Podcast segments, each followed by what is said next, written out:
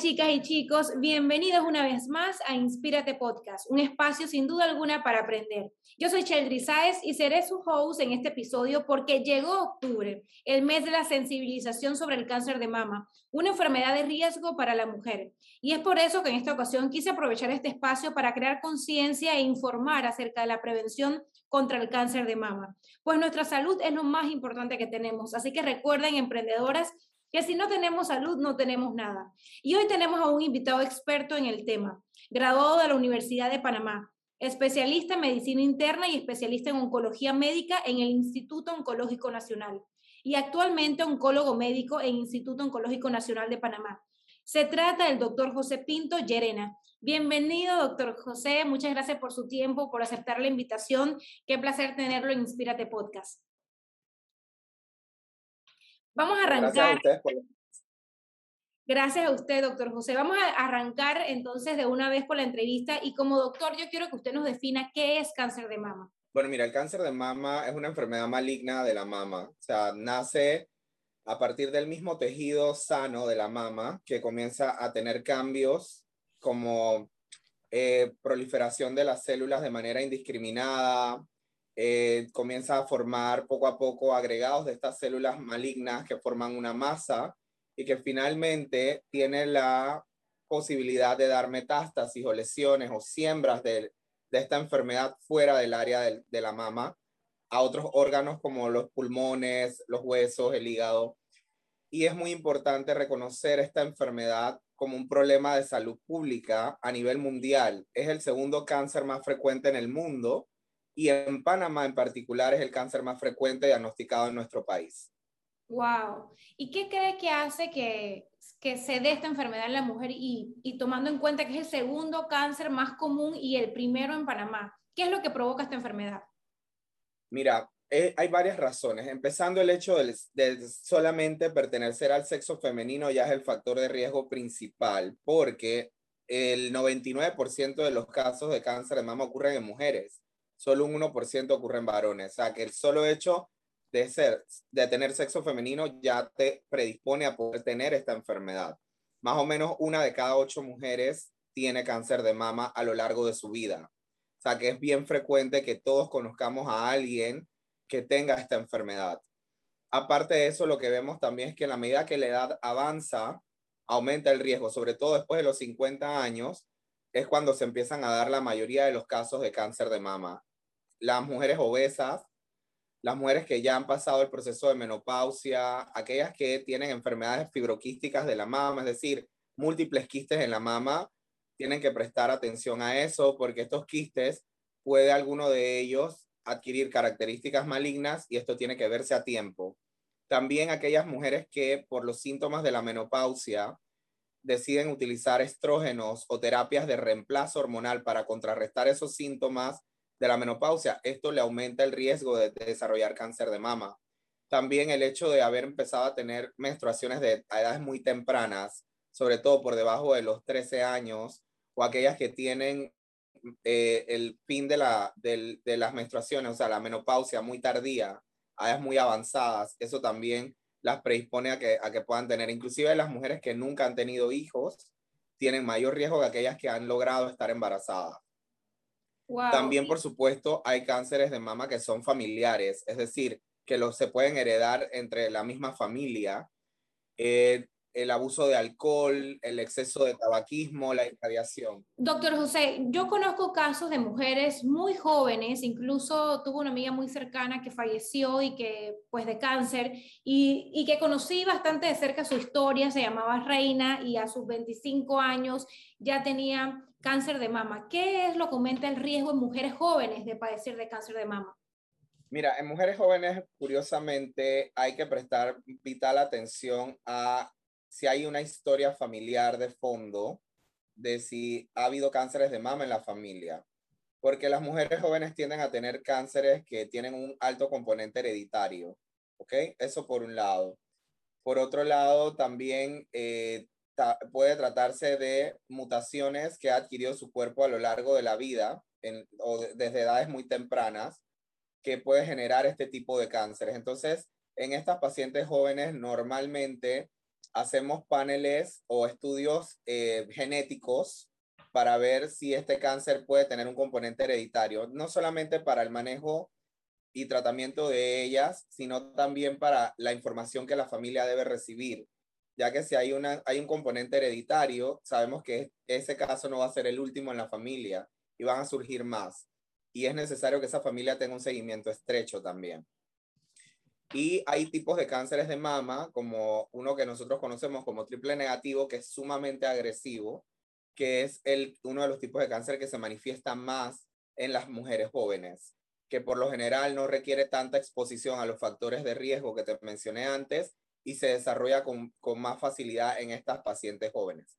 Pero el, la mayoría de las pacientes con cáncer de mama no son jóvenes, la mayoría sí son mujeres mayores de 50 años. Ok, ¿y cómo, cómo lo prevenimos? Que yo creo que es eh, el mensaje principal de, de, este episodio. ¿Hay algún tipo de alimentación, hábitos saludables que desde jóvenes podamos seguir para prevenir el cáncer, no solamente el de mama, sino el cáncer de cualquier tipo?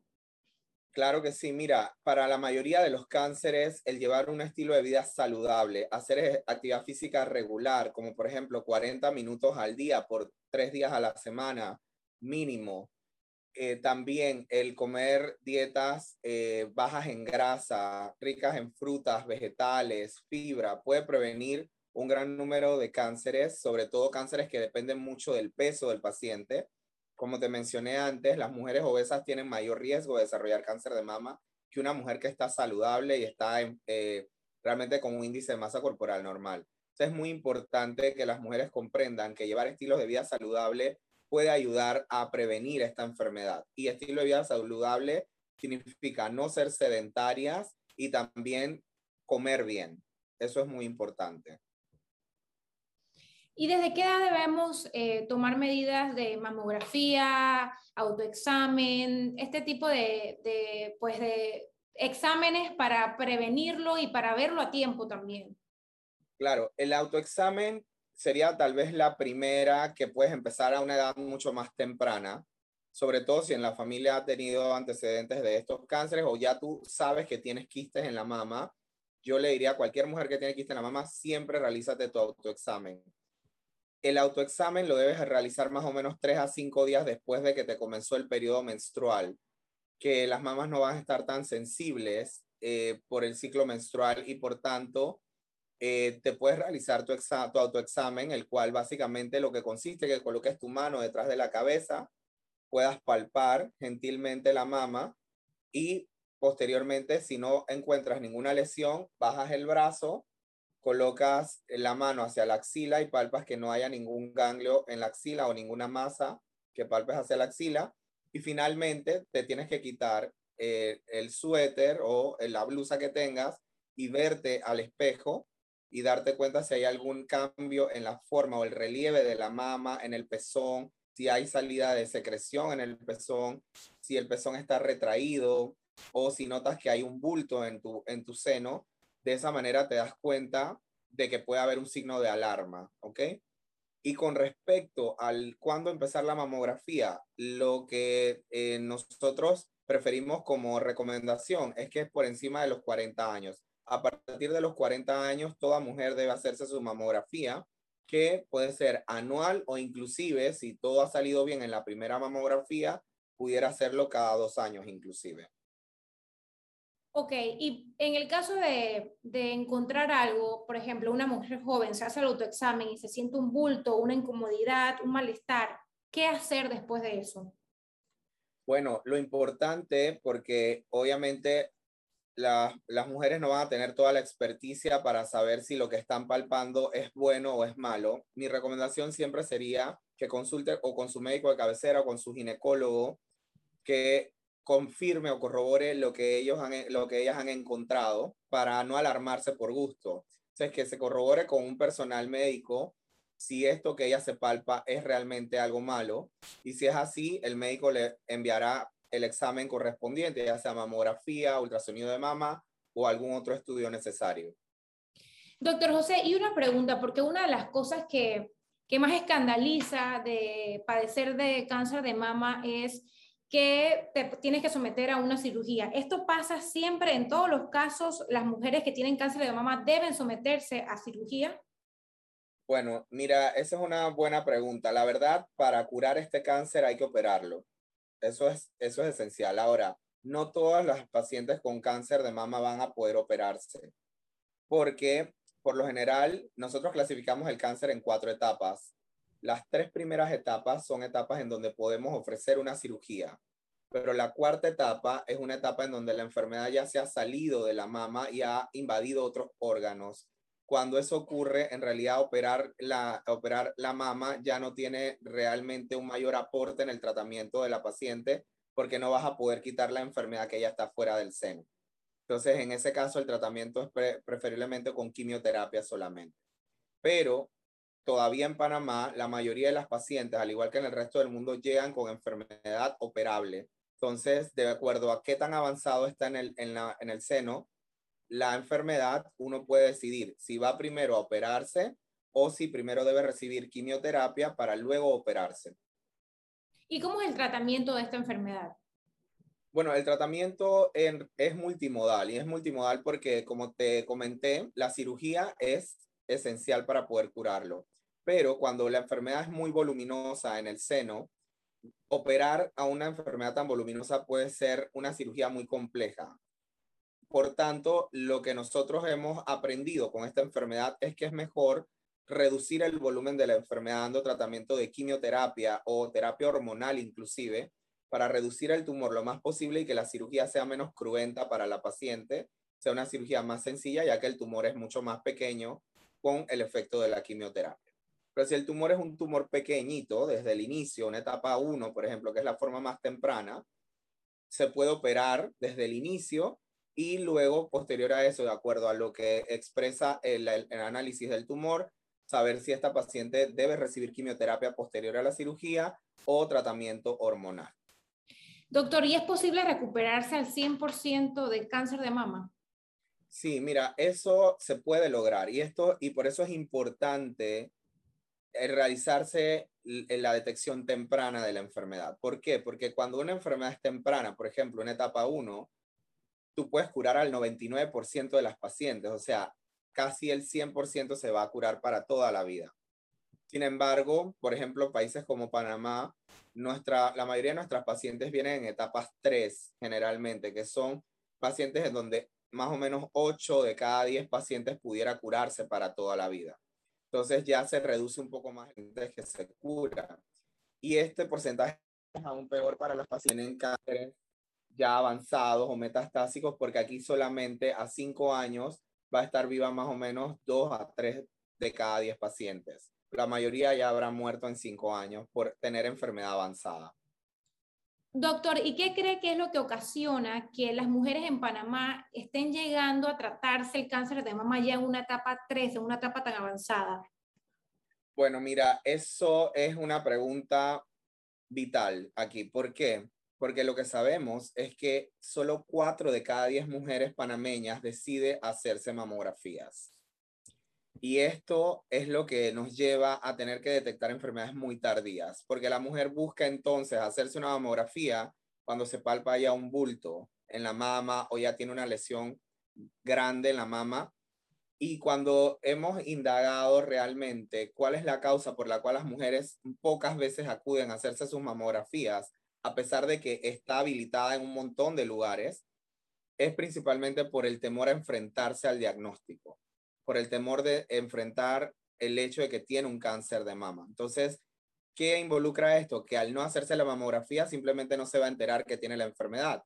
Pero si la enfermedad está presente, se va a manifestar con síntomas y va eventualmente a dar lesiones grandes, que es en ese momento que la mayoría de las pacientes entonces buscan atención médica y eso es lo que queremos evitar. En países desarrollados, como por ejemplo Estados Unidos o en Europa, la mayoría de sus pacientes son captadas en etapas tempranas porque la mayoría de las mujeres entonces va a hacerse mamografías aunque no tenga síntomas. Entonces, ese es el éxito de estos programas de mamografía de tamizaje, de poder captar pacientes que aún sin síntomas tenían una pequeña lesión y esa lesión se opera y se cura para toda la vida. Y hablando de ese miedo, de, de, terror, de ese estrés, de esa ansiedad que provoca el hecho de, de, pensar que te estás enfrentando a un cáncer de mama, ¿cómo se puede combatir ese estrés y esa ansiedad después de un diagnóstico como este? Mira, eso es muy importante saber que hay que tener apoyo familiar. Eso es vital. El apoyo familiar es vital. Hacerle sentir a la paciente que hay una vida más allá de esta enfermedad, que no todo gira en torno al cáncer, que ella sigue siendo madre, sigue siendo hija, sigue siendo esposa, sigue siendo hermana, que es parte de la sociedad. Eso es importante. También es importante apoyarse con salud mental porque en, ese, en estas situaciones salud mental es vital para poder ayudar a canalizar todas esas frustraciones y esos miedos y temores que da esta enfermedad.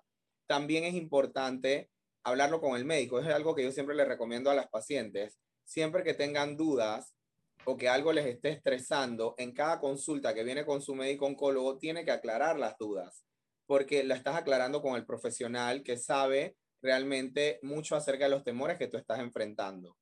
Pero también hay una parte de cómo la sociedad te aporta. Y acá tenemos fundaciones que apoyan muchísimo a los pacientes con cáncer, les ayudan a entender con la experiencia de otros pacientes cómo es el proceso. Y eso también ayuda a disminuir mucho esa ansiedad, como por ejemplo Funda Cáncer, APASOSEC, tenemos también AZONAPAC, que son asociaciones de pacientes con cáncer o en tratamientos de quimioterapia que están a lo largo del país y que están muchas de ellas ubicadas aquí en el oncológico para apoyar a pacientes con diagnóstico de cáncer.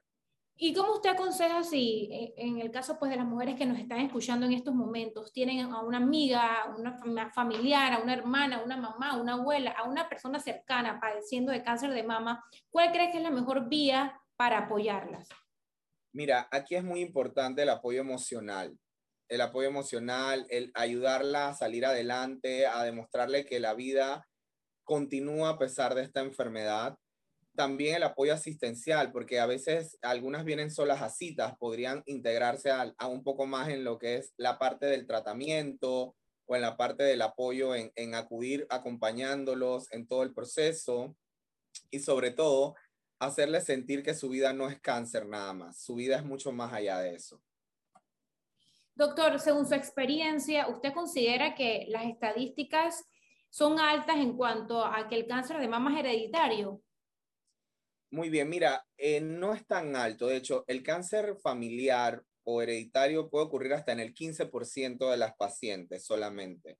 Es decir, que el 85% va a ser el primer caso en la familia.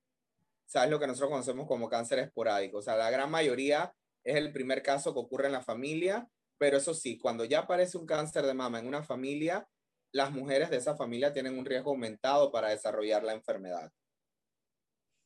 Eh, entendido interesante porque yo creo que, pues como mujeres jóvenes, en mi caso soy una mujer joven y no tengo un caso eh, en mi círculo cercano, en, familiares, es importante conocer esta información y entender que todas por igual estamos expuestas y que todas por igual tenemos que hacer autoexamen y tomar las medidas y no tomarlo a la ligera, porque este mes es para informar, pero sobre todo para hacer entenderle a la comunidad que hay de verdad que hacerse el autoexamen, más allá de decirlo eh, de saber cómo hacerlo, es realmente realizárselo. Y pues un caso pues que, conocí fue el de esta chica que te comenté al inicio de la entrevista, Reina, tan joven, tan llena de vida, de verdad que es una persona que, que admiro mucho porque siempre fue muy fuerte, pero me conmocionó mucho su historia porque es una, una joven que jamás se esperó algo como eso y que de verdad que luchó hasta el final y, se la llevó, se la llevó, pero, pero nos dejó de enseñanza lo importante que es la detección temprana, como usted bien lo ha dicho, de lo importante que es verlo a tiempo para llegar en, una etapa 1 y poder eh, curarlo. ¿Cuál es su mejor consejo, doctor José, para las mujeres jóvenes de hoy? Mira, para mí, las mujeres jóvenes tienen que estar pendientes de lo que ocurre con sus senos. Eso es muy importante. ¿Por qué? Porque es cierto que el cáncer de mama ocurre sobre todo por arriba de los 50 años, sin embargo, cada vez nos llegan más pacientes jóvenes con este diagnóstico. Y las mujeres jóvenes tienen también que aprender a examinarse, aprender a verificar que todo esté en orden. Muchas mujeres jóvenes tienen enfermedades quísticas de la mama, o sea, desarrollan múltiples quistes y algunas veces estos quistes adquieren características malignas, pero te puedes dar cuenta a tiempo porque tú al examinarte te das cuenta que este quiste está creciendo más de lo normal, que no está bajando de tamaño después de la menstruación, algo malo está pasando. Entonces es muy importante que se autoexaminen. ¿Cuál es un problema con las mujeres jóvenes? que no creen que puedan tener este diagnóstico y no buscan la atención a tiempo. Al igual que, las, que muchas mujeres mayores tienen miedo a enfrentar el diagnóstico, tienen miedo que le digan que tiene un cáncer de mama porque se relaciona el cáncer de mama automáticamente con muerte. Y como te explico, la mayoría de las pacientes afortunadamente, si llegan a tiempo, van a sobrevivir para toda la vida. Y en el caso de que nos estén escuchando caballeros en, este episodio de Inspírate Podcast, ¿qué le aconseja a un esposo, a un padre, a un amigo, a un caballero que esté enfrentando una persona que tenga una esposa, por ejemplo, que tenga un cáncer de mama? Bueno, es vital que la apoyes, es vital que no la abandones, que la hagas sentir que tú estás allí. Y eso lo vemos en la consulta. Muchos esposos no vienen siquiera con la esposa durante este tiempo de tratamientos y es importante que se integren.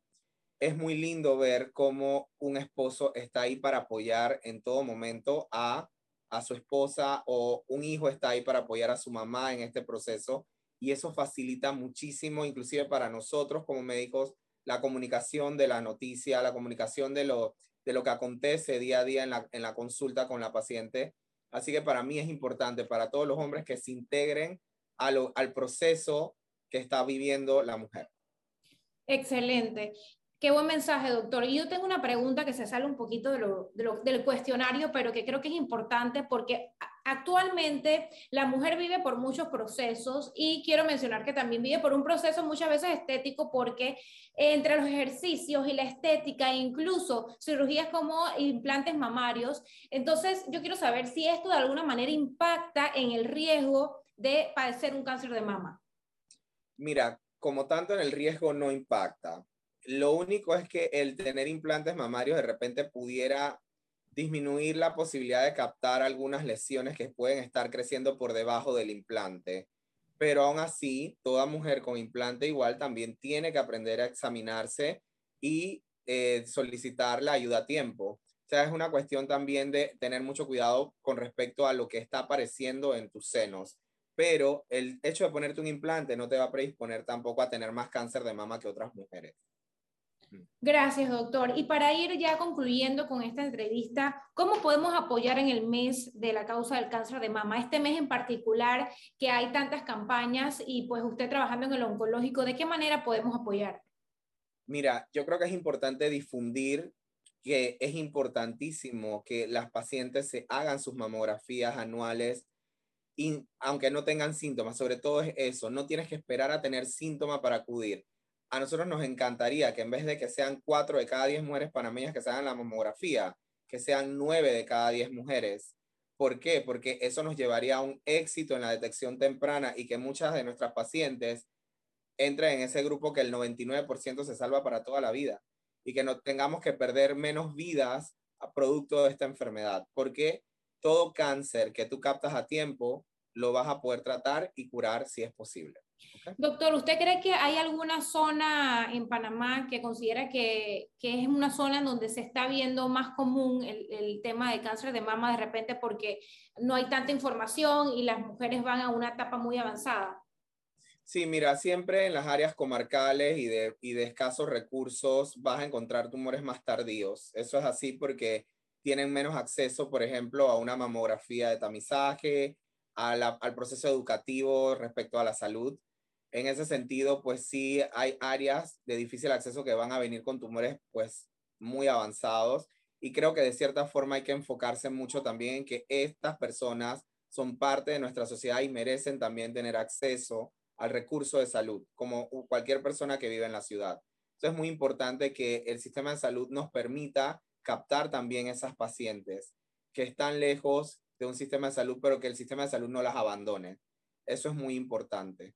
Y, para las que están en plena ciudad, que busquen la atención a tiempo, porque está a la vuelta de la esquina, ¿no? Claro. Y si queremos donar, eh, eh, quería preguntarle, doctor, si hay alguna forma de acercarse al oncológico, realizar donaciones, ustedes las aceptan, y en ese caso, ¿qué se puede donar en este mes? Por supuesto, mira, eh, ahí en ese sentido, se pueden acercar, por ejemplo, a Funda Cáncer, que es una de las, de las asociaciones que más se apoya o más apoya al oncológico en ese sentido es, muy bueno, o con las autoridades del hospital como el director médico del hospital para ponerse al tanto de las necesidades que tengan las pacientes del oncológico, porque aquí hay muchas pacientes que vienen de lugares lejanos que necesitan, por ejemplo, eh, en seres personales para poder cumplir con los tratamientos o algún tipo de, de eh, alimentación o algún tipo de donación respecto inclusive a ropa, algo por el estilo, inclusive pelucas para aquellas pacientes que tienen caída del cabello. Eh, también están estos brasiles que son eh, como de reemplazo para tratar de apoyarlas en que se coloquen algún tipo de implante externo para simular el hecho de que, de que reemplace la mama que ya no tiene. Ese tipo de cosas son esenciales también para que las mujeres se sientan mucho más normales. Doctor, el tratamiento eh, para pues, tratar el cáncer de mama es un tratamiento costoso.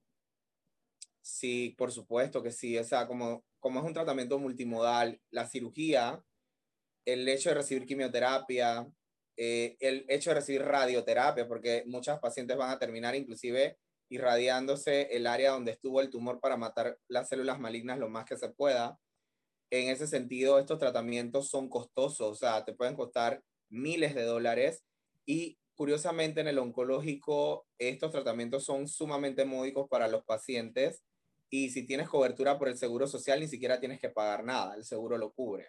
Entonces, en ese sentido, para mí, Panamá tiene uno de los accesos a salud eh, más solidarios para los pacientes a nivel institucional y fuera de, de la institución pública, el tratamiento pues sí es costoso. Gracias, doctor, por la información. Si hay alguna mujer que nos está escuchando y tiene alguna duda, consulta eh, o desea acercarse al oncológico para donar o, para hacer alguna pregunta, ¿cómo los podemos contactar?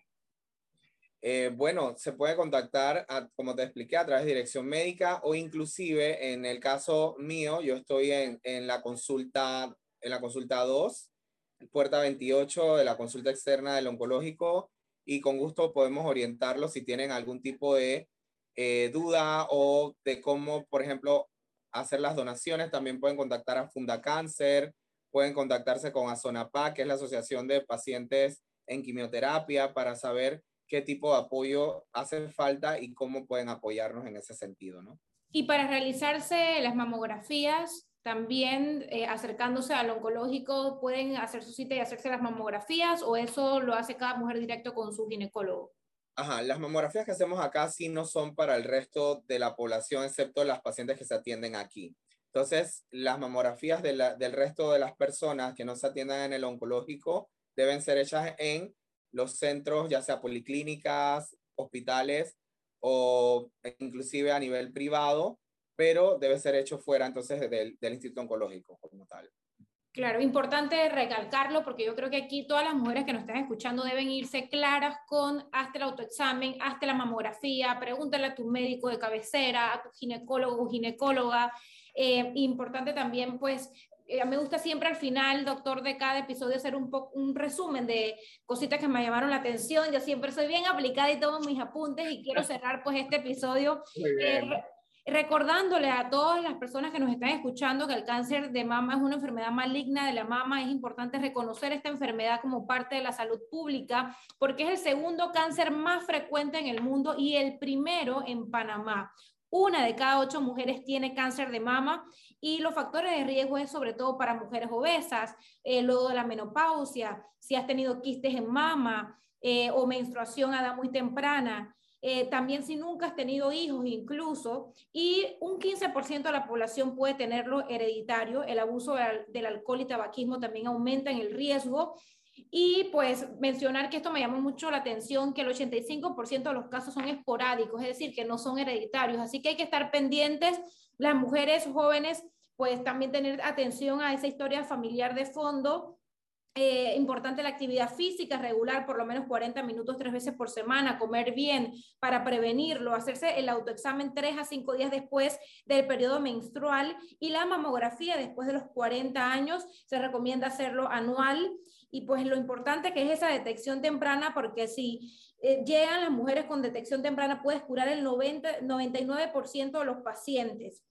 Y, de verdad que me llamó mucho la, atención también que solo 4 de cada 10 mujeres panameñas deciden hacerse mamografía. Así que por favor, pues eh, animar a todas las mujeres que nos están escuchando a que se hagan el autoexamen si son menores de 40 años y si son mayores de 40 años, pues a que se lo hagan. O si tienen conocidas, eh, amigas, familiares, a que difundan esta información y la importancia que tiene. El apoyo familiar es vital, el apoyo emocional también, hacerle saber también a los pacientes con cáncer de mama que la vida continúa y ese apoyo asistencial, integrarse en el tratamiento, me parece muy bonito, doctor, que usted lo recalcó. Eh, si tienes una mamá, un papá, un hermano, un hermano, un esposo, eh, una esposa con cáncer de mama, acompañarla a las citas y, de verdad estar presente en ese proceso. Doctor, una pregunta que, que se me viene ahora que hago el resumen más o menos cuánto demora ese proceso en el que llega una paciente con cáncer de mama y se recupera un 100%. Bueno, mira, eso es variable de paciente en paciente, pero en general los tratamientos antes de una cirugía, si le toca, por ejemplo, empezar con quimioterapias antes de operarse, son seis meses más o menos de quimioterapia más la cirugía. Y yo te diría que durante todo el primer año de tratamiento va a ser difícil estar al 100%, porque vas a estar saliendo de tratamientos, cambiando a otro tratamiento, hasta que al final culmina todo, ¿no? Ya después de que culmina todo, yo creo que el segundo año de tratamiento o de vigilancia realmente es el año donde tú puedes decir que ya la mujer puede estar casi a su 100%. Eso es lo primordial. Y, bueno, si no has tenido que requerir tratamiento de quimioterapia porque el tratamiento fue muy temprano, yo te diría que en ese sentido eh, puedes recuperarte inclusive durante el transcurso de tu primer año de diagnóstico. Gracias, doctor. Ahora sí, llegamos al final de este episodio. Gracias por su tiempo, gracias por la información eh, y que es valiosa no solamente este mes, sino todos los meses del año. Y pues eh, para recordarles, estamos hablando con el doctor José Pinto Llerena, que trabaja en el Instituto Oncológico Nacional de Panamá. Gracias, doctor. No sé si hay algo adicional que quiera decir para despedirse. Bueno, nada más animar a todas las mujeres que por favor, no solamente en el mes de octubre, todo el año tienen la posibilidad de hacerse sus estudios de mamografía, que debemos aumentar esa cantidad de mujeres que van a hacerse sus mamografías anuales. Es importantísimo que lo hagan, que pierdan el temor. Yo creo que, como te expliqué, toda enfermedad de la mama que se detecte a tiempo, podemos tratar de curarla. es muy importante que pierdan el temor de enfrentarse al diagnóstico. Y para mí, pues les agradezco a ustedes por influir de manera positiva en nuestras pacientes para que lo puedan lograr. Gracias, doctor. Bueno, decirle a todas las mujeres que me están escuchando también que en internet usted pone en el buscador cómo hacerse el autoexamen y ahí salen muchas fotos y, pasos para aprender a hacerlo, porque a veces, y lo digo como mujer joven que uno dice, ay, ¿cómo es que me lo hago? ¿Cómo es que se hace el autoexamen? Tarda minutos, poquitos minutos frente al espejo. En busca, yo, yo, por ejemplo, lo busco en internet cada vez cómo hacerme el autoexamen y ahí te sale el paso a paso cómo hacérselo y pues también preguntarle a tu ginecóloga, eh, ayúdame, explícame, revísame. Eso es bien importante y pues a todas las mujeres también que me están escuchando, que tienen un familiar o que son ellas mismas las que están padeciendo de cáncer de mama, a, que entiendan pues esto que dijo el doctor José Pinto, que hay una vida eh, más allá del cáncer, que puedan seguir siendo mamás, emprendedoras, que antes que todo son mujeres y pues que se, que se eh, reúnan con sus familiares, con sus amigos para que vivan este proceso juntas. Y lo importante que es la detección temprana, porque la detección temprana salva vidas eh, ya vieron las estadísticas, el doctor fue muy enfático en estas estadísticas y, llama muchísimo la atención. Hay una, yo sabía lo de uno de cada ocho mujeres, pero no sabía que la mayoría de las mujeres panameñas llegan en una etapa 3 por desconocimiento, por miedo o porque no se hacen el examen a tiempo.